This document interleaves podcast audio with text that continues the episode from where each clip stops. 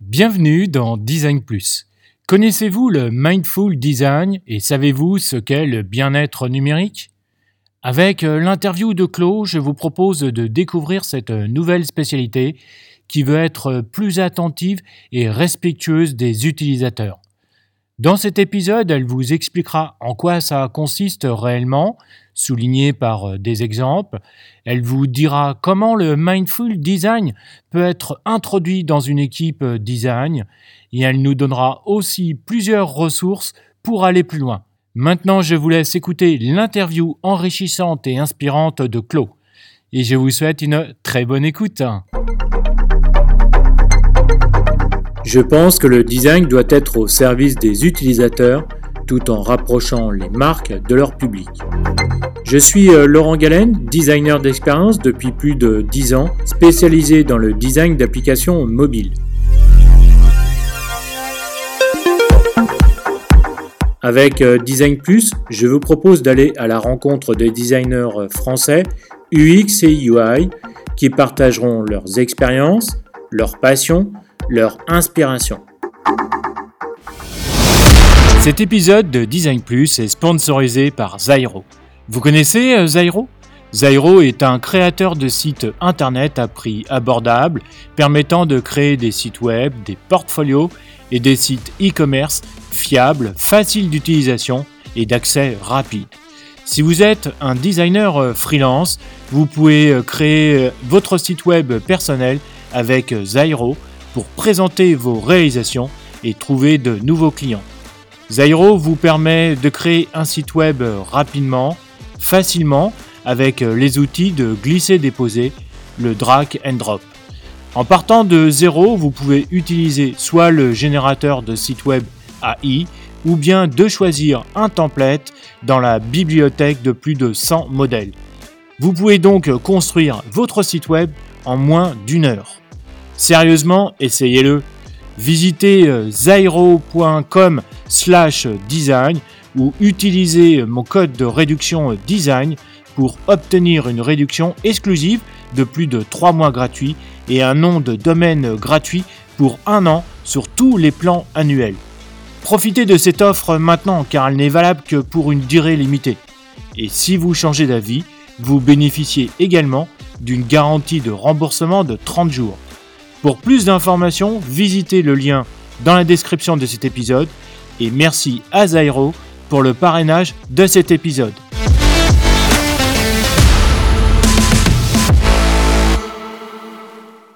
Bonjour à tous et bonjour euh, Claude, comment vas-tu? Euh, Ça va très bien, salut Laurent, et toi comment ça va? Oui, très bien, je te remercie. Alors euh, aujourd'hui, avec toi, nous allons parler de mindful design et de bien-être numérique. Mais avant, peux-tu te présenter s'il te plaît? Bien sûr, alors donc moi c'est Claude. ces quatre dernières années, j'ai travaillé comme UX researcher et UX designer un peu comme designer conversationnel aussi. Et depuis peu, je me lance sur du consulting en mindful design, qui est euh, ce qu'on pourrait appeler du design éthique, mais on en parlera plus tard, euh, et du consulting et du coaching en bien-être numérique. D'accord. Donc euh, bah, j'ai commencé cette transition au tout début de, en fait, vers mai 2020. j'ai créé un studio qui s'appelle This You Shall Grow, euh, au départ, juste pour écrire voilà mes articles sur le sujet. Puis j'ai lancé une newsletter aussi fin 2020 qui s'appelle euh, Digital Wellness. Et ça me permet de me faire un peu connaître sur ça. Euh, et ensuite, plus récemment, j'ai entamé un, un training, en fait, un cours de 7 mois pour être coach en bien-être numérique que j'ai commencé en septembre 2021 et je vais finir euh, très bientôt, là, en avril 2022. D'accord. Comment ça se fait que tu as voulu euh, faire cette formation et euh, entre guillemets arrêter un petit peu le l'UX design euh, En fait, je ça fait pas mal de temps que je voulais justement parler de faire le lien en fait entre design et conception tech, etc. et bien-être et santé des personnes utilisatrices. Euh, et donc ça fait des années que je travaille en tant que UX designer et researcher, etc et je voulais plus euh, en apprendre sur le côté vraiment bien-être et neurosciences. Et du coup, je voulais faire une formation pour compléter ce que, enfin, tout le bagage que j'ai déjà pour pouvoir ensuite faire le lien, faire un pont entre les deux, quoi. D'accord, ok, c'est c'est intéressant de, le savoir. Et peut-être que ça, ça permettra à d'autres personnes aussi de, de, de le déclencher. Est-ce que d'ailleurs les, les personnes qui, qui souhaitent avoir plus d'infos sur cette formation peuvent te, te contacter euh, oui, bien sûr, avec plaisir. D'accord. Et euh, c'est, tu fais ça dans une école euh, française ou euh, à l'étranger? Ça, ça, se passe comment? Euh, Alors, c'est une organisation qui est basée à Londres, qui s'appelle Consciously Digital. Et ensuite, en termes d'étudiants, on est de un peu partout sur la planète et un peu partout sur les fuseaux horaires. Donc, ça demande une certaine organisation. D'accord, ok. Mais c'est-à-dire que vous avez par exemple des, des travails de groupe, des choses comme ça? C'est ça, on a à la fois des devoirs, en fait, des essais à écrire individuels euh, et des travaux de groupe et des QCM et euh, des, des calls en fait qu'on fait tous ensemble toutes les deux semaines. D'accord, ok. Euh, alors J'aimerais savoir pourquoi tu voulais qu'on parle un peu de, de ce sujet de mindful design, s'il te plaît.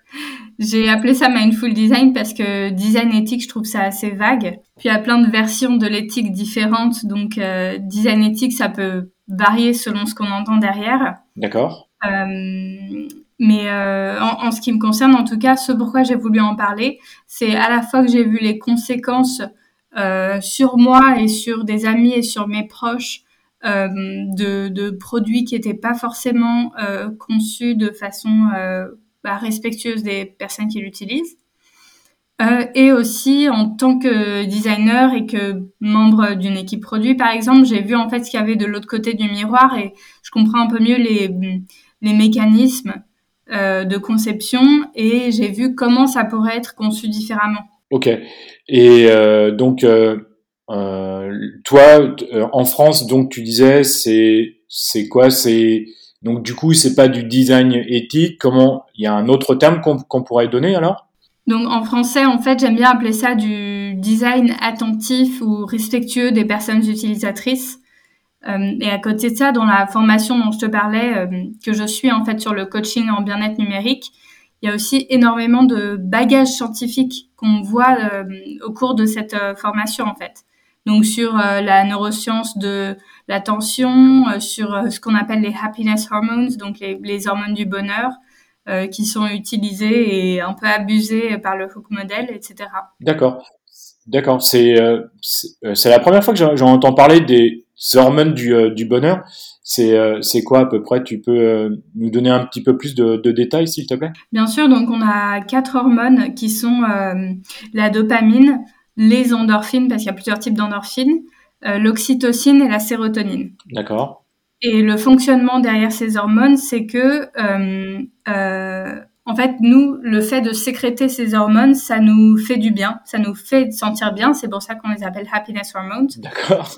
Et c'est un, c'est un, un mécanisme de survie en fait euh, dans notre évolution qui fait que quand on, a un comportement ou une action qui est bien pour notre survie, pour la survie de l'espèce et la survie de l'individu, on va sécréter ces hormones qui vont nous faire sentir bien. Euh, et l'objectif, c'est que voilà, ça nous encourage à euh, continuer à avoir des actions et comportements qui favorisent notre survie en tant qu'individu et en tant qu'espèce. D'accord, ok. Donc c'est ce qui nous différencie finalement des, des animaux ou des autres espèces, quoi, en fait. Euh, J'irai pas forcément là parce que je sais pas forcément en fait ce qu'il en est pour d'autres espèces. Euh, J'ai pas du tout étudié le sujet, donc je peux pas te dire, mais je suis pas euh, convaincue que ce soit propre à l'humain. D'accord, ok, très bien. Et euh, donc le, le, mindful design, il, il aborde euh, plusieurs angles. C'est, ça se passe comment un petit peu? Euh, bah, en fait, le mindful design et le bien-être numérique, c'est un peu deux angles du même sujet. C'est-à-dire que l'objectif est commun. C'est comment faire en sorte que euh, nos outils numériques, euh, nos plateformes nous servent au mieux. Euh, et donc c'est pas juste selon les désirs et besoins et décisions euh, des designers ou des personnes qui travaillent dans la tech au sens général, pas que des designers. Euh, mais c'est en fait adapter nos outils, ajouter de la friction là où il faut, faire en sorte à la fois qu'en tant que personne utilisatrice finale, et en tant que personne qui participe à la conception et qui travaille dans la tech, euh, on puisse avoir une meilleure relation avec nos outils numériques. D'accord, ok, super. Alors, euh, comment on pourrait, comment toi tu pourrais définir ce qu'est le mindful design en fait? Ma définition, c'est que c'est un design qui protège en fait ou qui prend soin euh, des personnes utilisatrices. Et ça passe par euh, bah, leur état mental, leur état cognitif, euh, le respect de leur vie privée, leur bien-être au sens global, etc. Donc l'objectif, c'est d'éviter de nuire, si possible aussi d'éviter de permettre de nuire. Je pense notamment si on travaille sur une plateforme sociale, un réseau social, etc. et aussi, ce qui est important, c'est prévoir ce qui se passe si effectivement nuisance il y a, s'il y a euh, une campagne de cyberharcèlement sur quelqu'un, euh, qu'est-ce qu'on fait en fait Et pas forcément attendre que ça arrive pour qu'on ait euh, mis des mécanismes en place. D'accord. Est-ce que tu peux nous donner des, exemples, s'il te plaît? Oui, alors pour tout ce qui est de l'état mental et cognitif, ça peut être un UX writing qui est clair, qui est explicite, sans surcharge cognitive. souvent, c'est plutôt quelque chose qui se fait sentir quand c'est mal fait. Euh, pas quand c'est bien fait.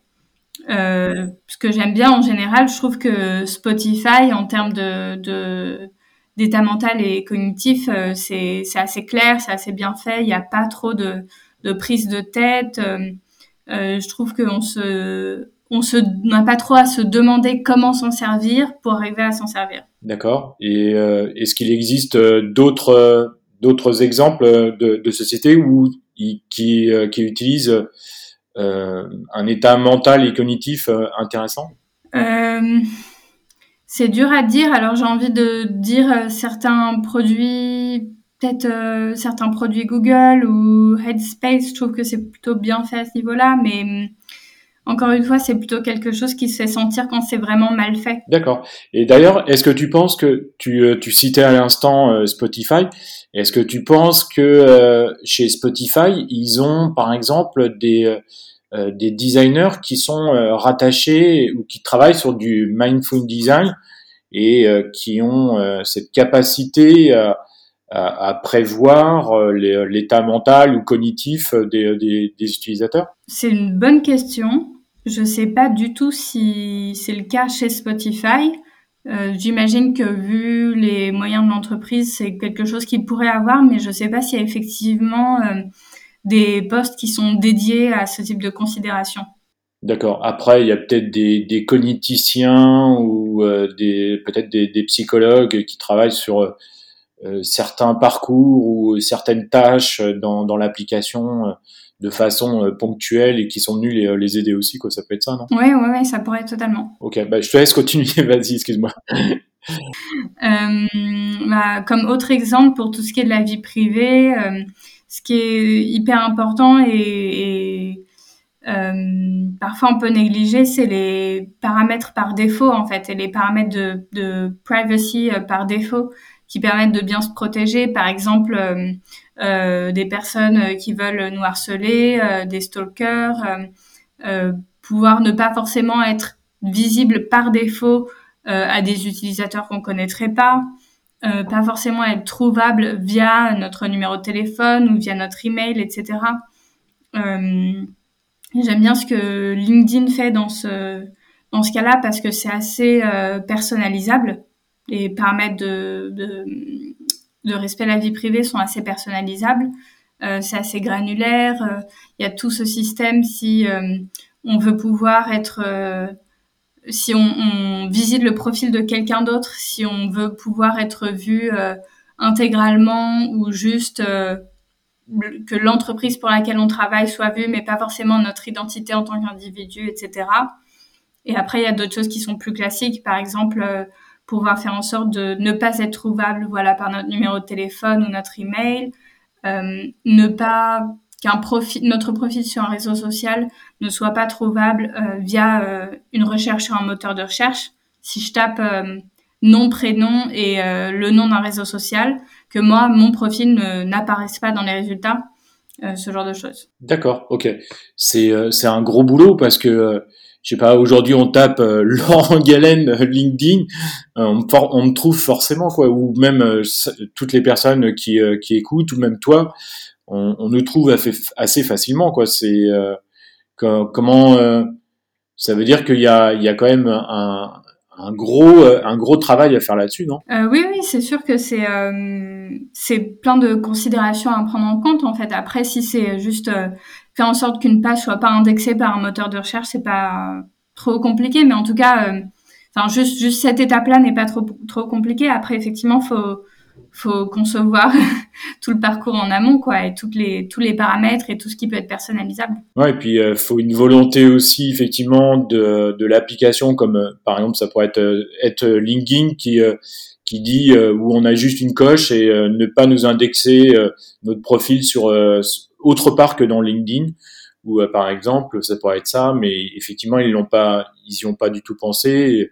Est-ce que c'est l'intérêt? Je, je ne sais pas aussi. Quels sont les je sais pas les les, les comment dire les euh, les avantages ou les inconvénients euh, que ça soit commerciaux ou euh, je sais pas de, de vie privée etc j'en sais rien du tout je, effectivement ouais et bah, bah vas-y continue ouais bah en fait pour pour ce qui est des avantages ça peut dépendre beaucoup de l'outil et de la personne en elle-même et et quel niveau de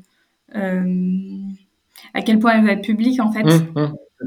Si on peut parler encore d'un autre exemple euh, en termes de, mindful design, euh, par rapport à tout ce qui est relatif au bien-être, je pense par exemple euh, à ces interfaces qui induisent un sentiment de stress ou d'urgence qui parfois est totalement factice, hein, totalement faux, mais par exemple, attention, telle offre expire dans trois jours, si vous voulez acheter tel produit, il en reste 7 en stock.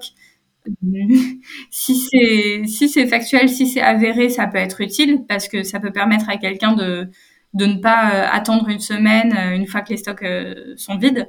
mais si c'est effectivement complètement factice et un écran de fumée, c'est ça sert juste effectivement à, à mettre du stress sur les personnes utilisatrices pour rien quoi. D'ailleurs, je crois qu'il y a eu, il y a eu pas mal d'articles euh, sur certains sites de vente euh, de euh, de, pas, pas, de loisirs, mais pour pour les voyages qui, qui avaient été pris un petit peu la main dans le sac justement, qui qui avaient créé des de l'urgence effectivement avec ça euh, il reste plus que deux chambres ou il reste plus que 12 minutes avant que l'offre euh, expire ou des choses comme ça.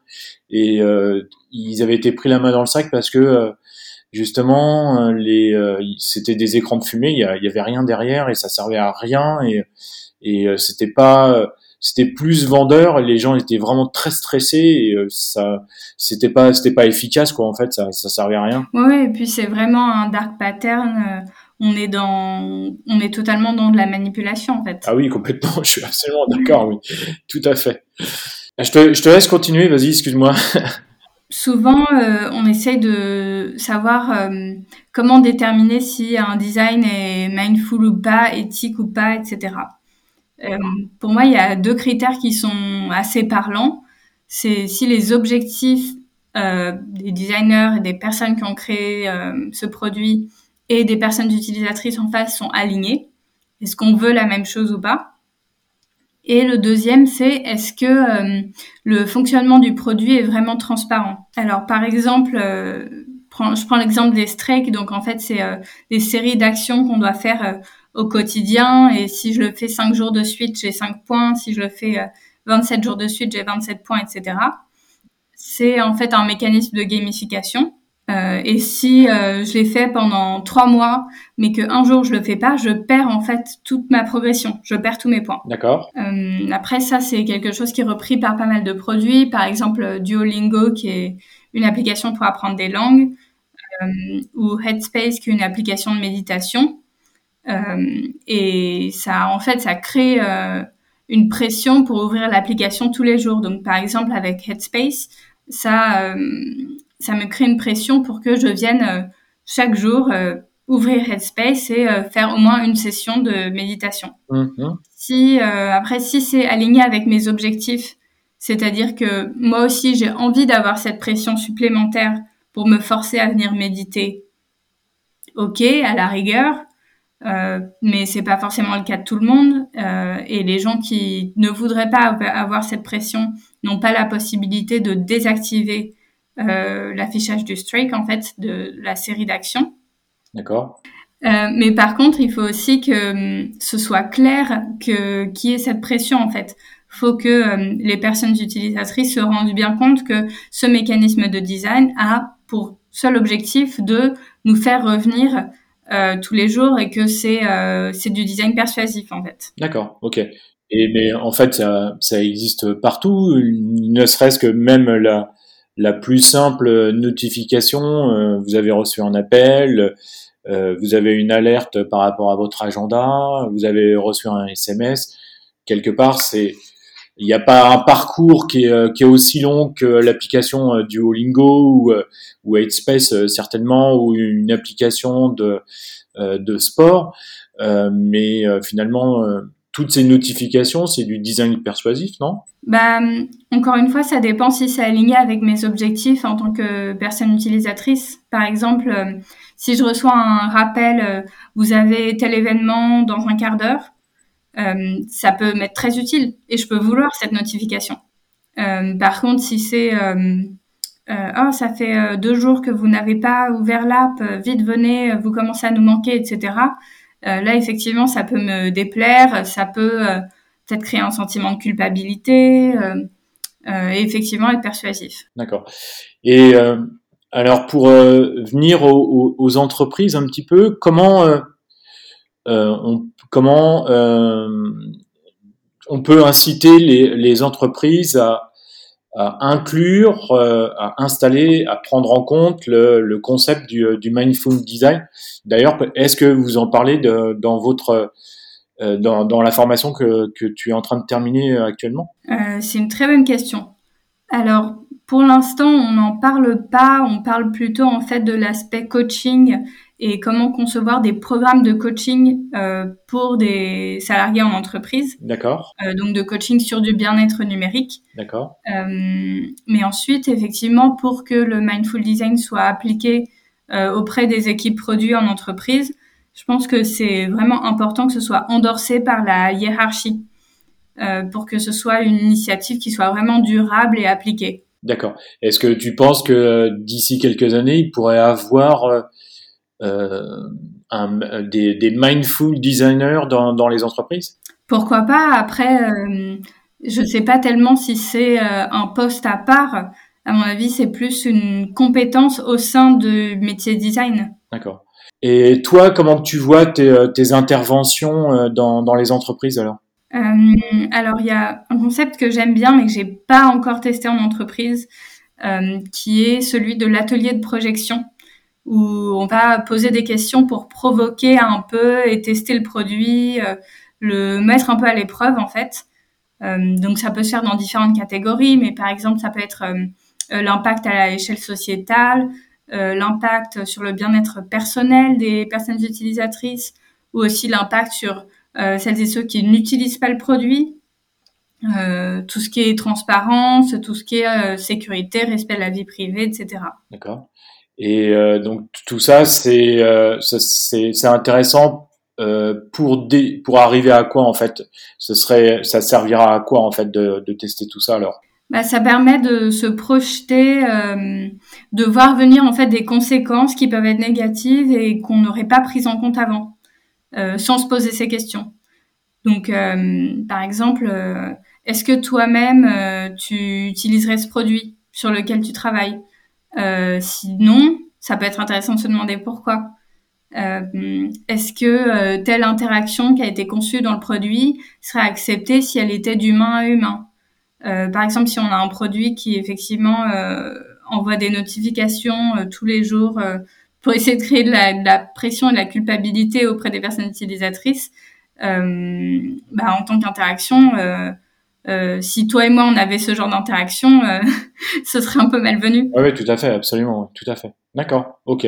Et c'est très intéressant parce que de, par exemple, de mettre, de faire tester un produit à des non-utilisateurs euh, pour déceler euh, si le produit est éthique ou euh, correspond à, à, à des, des, parcours qu'on n'aurait pas imaginé, c'est vraiment super intéressant parce que aujourd'hui, je pense qu'il y a vraiment très très peu d'entreprises qui qui ont cette, démarche généralement les entreprises font tester le, produit à, leur cible, mais pas des non cibles en fait.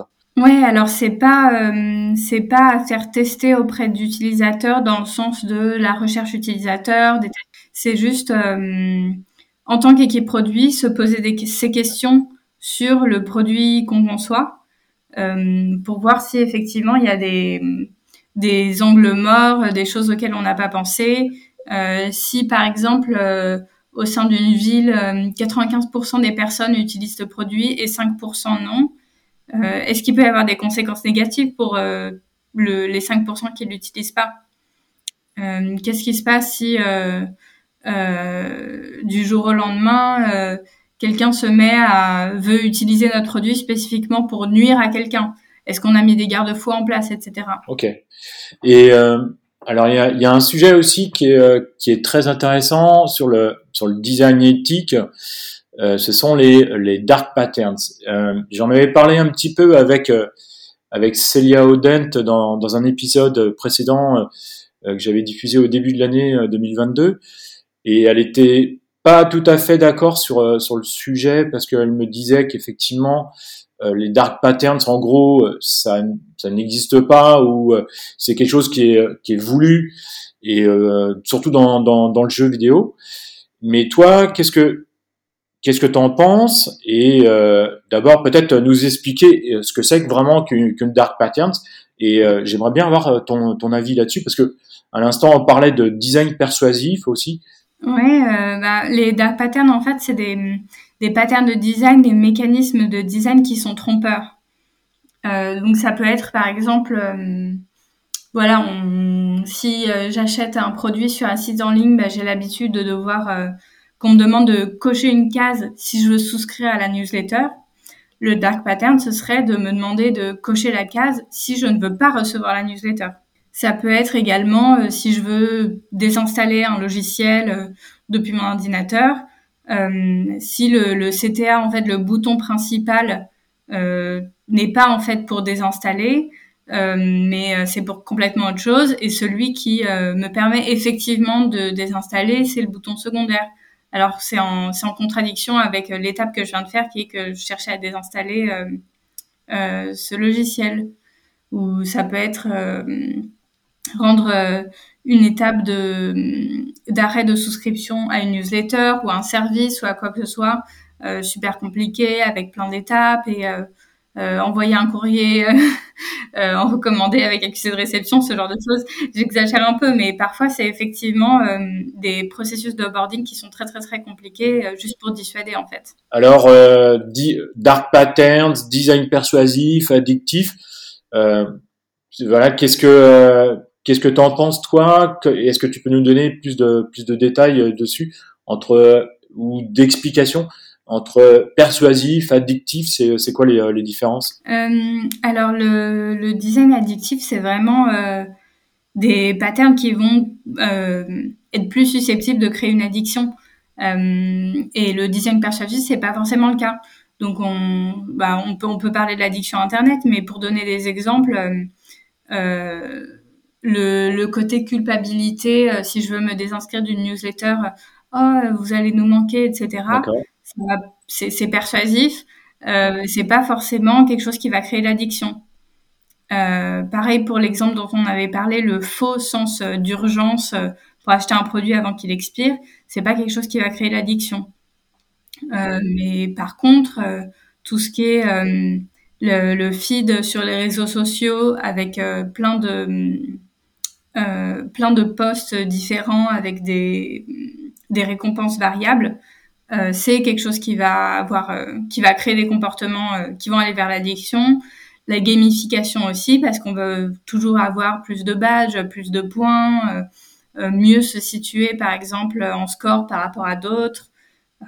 tout ce qui joue sur la FOMO aussi, donc tout ce qui est fear of missing out, qui nous fait retourner sur les réseaux sociaux fréquemment et fréquemment parce que sinon on va louper du contenu. C'est aussi des choses qui vont tendre vers l'addiction. D'accord, ok et euh, on peut avoir donc euh, une donc on a une addiction à internet finalement. Oui, c'est ça. C'est en fait euh, d'ailleurs les la première proposition de définition médicale euh, d'addiction Internet, ça date de 1996, donc c'est pas tout récent non plus. Mmh.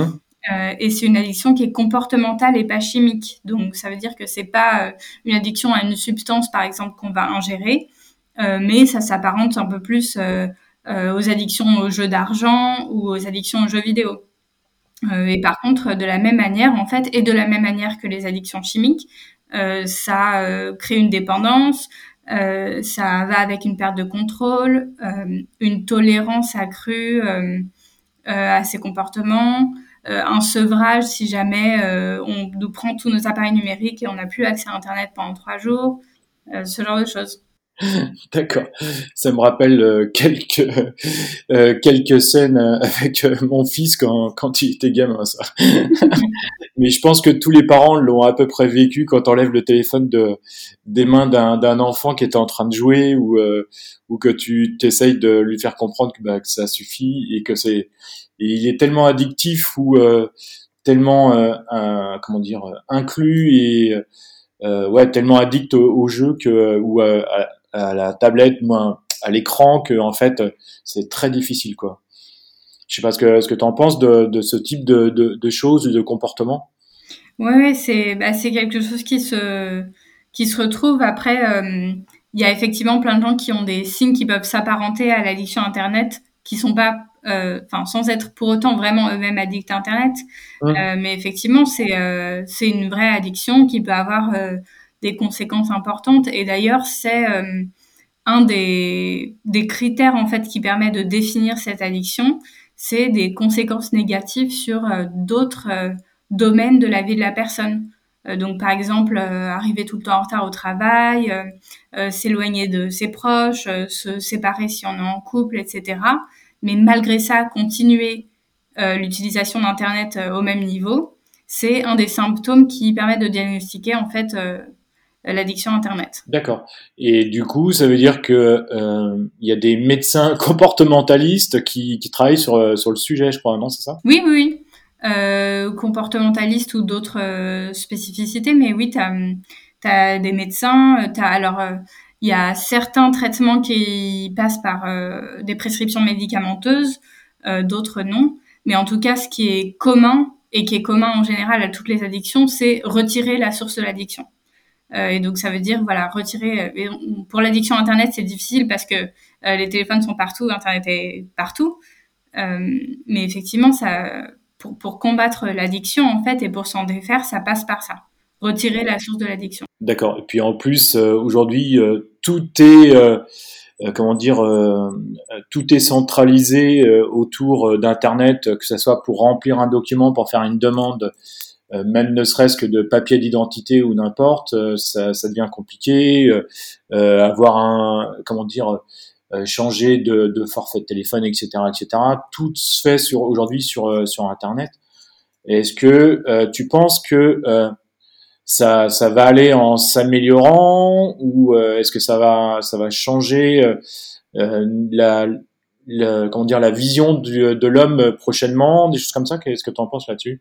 Euh, bah, dans l'immédiat, non, j'ai pas l'impression parce que j'ai pas l'impression que ce soit quelque chose qui soit très, en tout cas, euh, auquel on donne une importance suffisante pour que ça change toutes nos habitudes et notre mode de fonctionnement, en tout cas. D'accord. Et est-ce que euh, dans, dans ton futur euh, métier de, de, de coaching, est-ce que euh, du coup, par exemple, est-ce que tu pourrais t'adresser à des à des non-utilisateurs d'Internet ou à des gens qui sont en train de, de décrocher ou qui voudraient essayer de décrocher ou euh, qui voudraient euh, ou qui par par des ateliers de comment dire de, bien-être, de décrochage d'internet ou des choses comme ça. Tu pourrais euh, t'adresser à ce, type de public? Oui, absolument.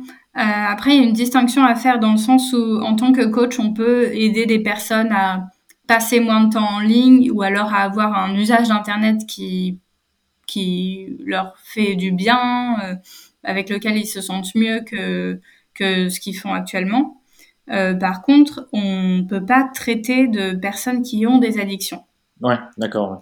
Euh, et du coup, ce qu'il faut faire, c'est les rediriger vers des professionnels euh, des professionnels de santé vraiment, ou alors, ce qui peut être fait, il me semble, c'est plutôt effectivement coacher des personnes qui ont des addictions, mais bon, à vérifier avec leurs professionnels de santé si on les coach sur quelque chose d'autre que leur addiction.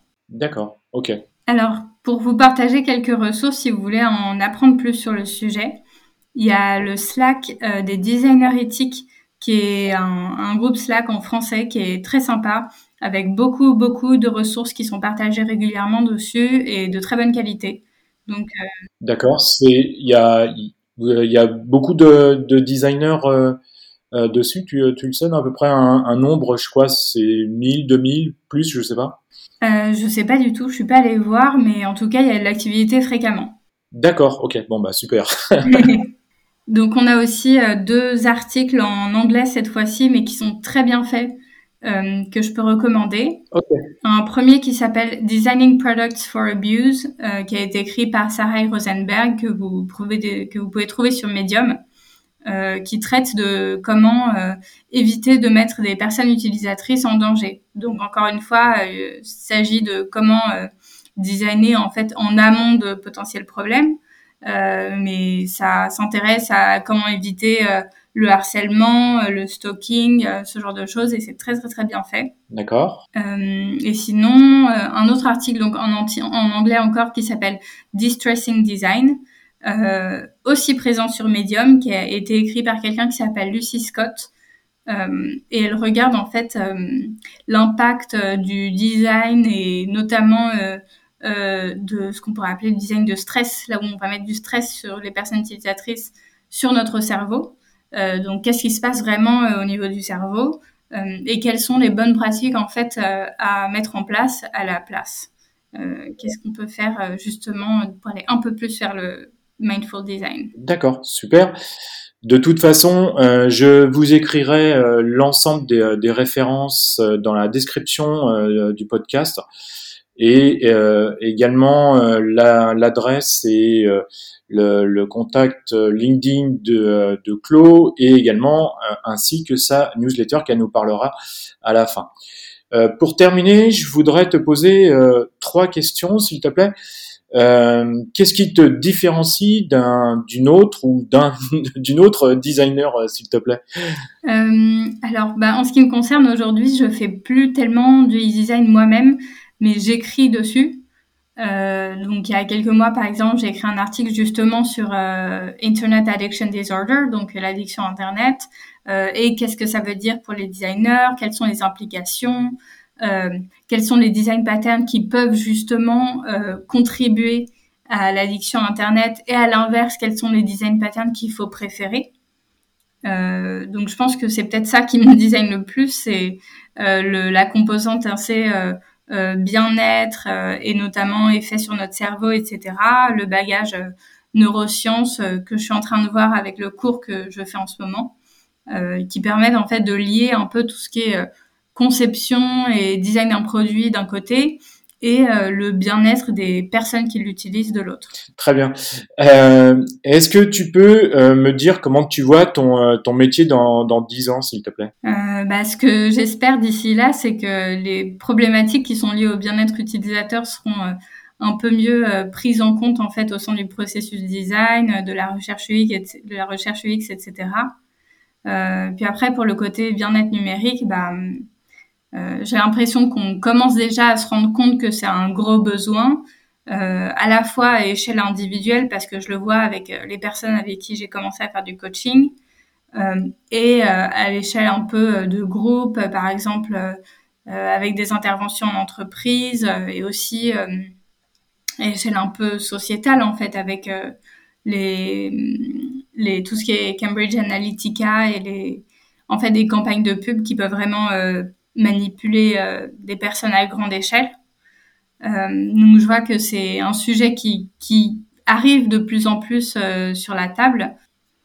Donc en fait, le fait que dans les entreprises et les RH se disent de plus en plus, ok, donc effectivement, il y a un problème, peut-être qu'il y a un problème de concentration, d'attention, de multitasking, d'équilibre de vie pro, vie perso, etc le fait qu'on se rende compte de ça en fait et que euh, ce soit pas juste une réalisation mais aussi une envie d'agir d'inviter des professionnels en entreprise pour voir comment mieux fonctionner à ce niveau-là. ça donne vraiment l'espoir, je trouve, qu'il y ait une attention plus importante portée à ce sujet.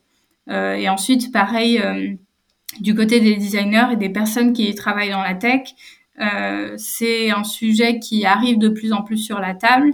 Après, il y a beaucoup de gens qui ont conscience euh, qu'il y a un problème à ce niveau-là, euh, mais qui vont pas forcément euh, agir dessus. Donc, je pense que ça va venir peu à peu. D'accord. Tu, tu penses que les personnes qui, qui connaissent le, le qui estiment qu'il y a un problème et qui n'agissent pas dessus, c'est par peut-être méconnaissance en fait? Est-ce que c'est pas plutôt ça? Euh, ça peut être méconnaissance, ça peut être euh, ne pas savoir par où commencer en fait, hum. pas trop savoir comment s'y prendre. ça peut être plein de choses différentes. Ça peut être un designer au sein d'une équipe qui veut effectivement avoir une approche plus mindful design, mais personne d'autre dans l'équipe ne le suit dessus ou ne la suit dessus. Donc, donc bah, la personne est toute seule. Ça peut être plein de choses différentes. D'accord. Et du coup, par exemple, dans, dans ta, dans, dans ta formation, euh, est-ce que euh, euh, tu disais, je crois tout à l'heure, tu, tu, pourrais accompagner soit une personne d'une équipe ou un groupe euh, du un, un, groupe de, une team de design sur sur sur ce sujet-là. Oui, ça peut être effectivement soit accompagné sur le bien-être numérique, donc comment eux les aider à mieux utiliser leurs outils numériques, mais ça peut aussi être accompagné sur comment avoir un processus de, de design mindful qui soit vraiment euh, intégré à toutes euh, leurs étapes de design. D'accord, ok. Bon, bah super. Est-ce que, euh, enfin, tu peux me dire quel épisode de Design Plus as-tu le plus aimé et pourquoi, s'il te plaît?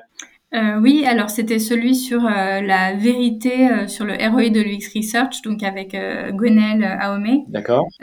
parce que je trouve que hum, il y a beaucoup de choses que j'ai moi-même constatées en entreprise et auprès des clients qui ont enfin été dites dans l'épisode, donc ça m'a fait du bien de l'entendre.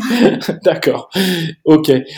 Et pour conclure l'interview, Claude, je voudrais que que tu, je vais te laisser la parole et si tu avais un seul conseil à donner à nos auditrices et auditeurs, quel serait ce conseil, s'il te plaît? Pour moi, c'est vraiment euh, s'intéresser à l'impact de la tech sur notre bien-être, euh, notre santé, à la fois sur les côtés physiologiques, comme tout ce qui concerne la posture ou la vue, euh, mais aussi les mécanismes de notre système nerveux, euh, notre cerveau. On parlait des happiness hormones un peu plus tôt. tout ce qui est attention, multitasking, addiction, les récompenses variables, etc. En fait, je trouve que euh, avoir une connaissance euh, plus poussée et plus détaillée de tous ces mécanismes, euh, quelle partie du cerveau fait quoi, qu'est-ce qui déclenche quoi, etc. ça permet d'avoir un angle plus différent ensuite en tant que designer et de façon plus large en tant que personne travaillant dans la tech.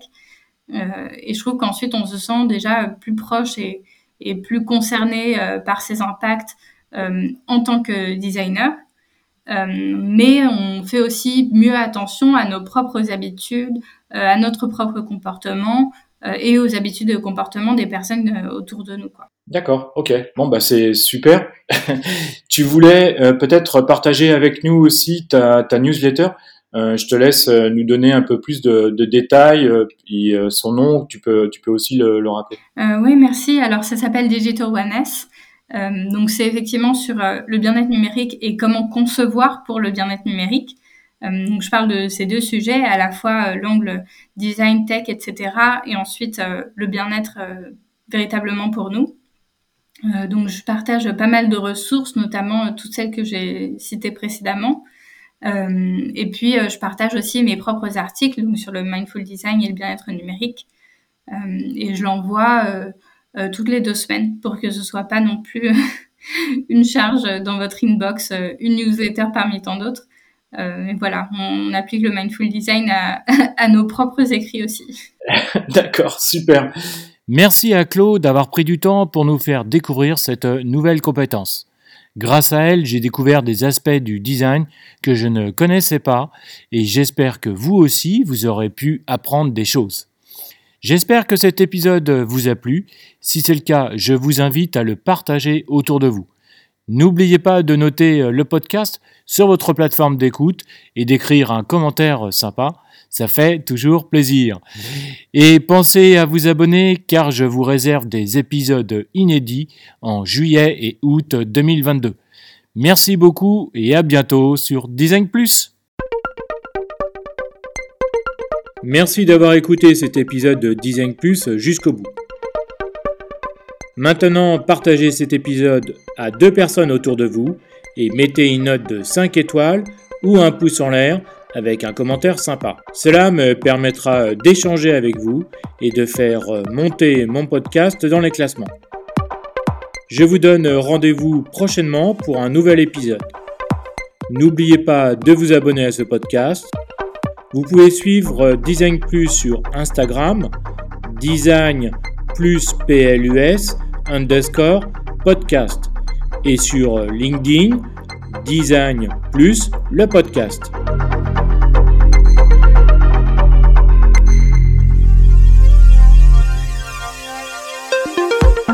Ce podcast est disponible sur Apple Podcast, Spotify, Google Podcast, YouTube, encore et sur d'autres plateformes.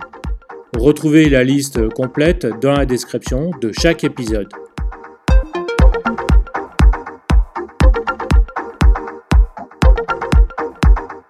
À bientôt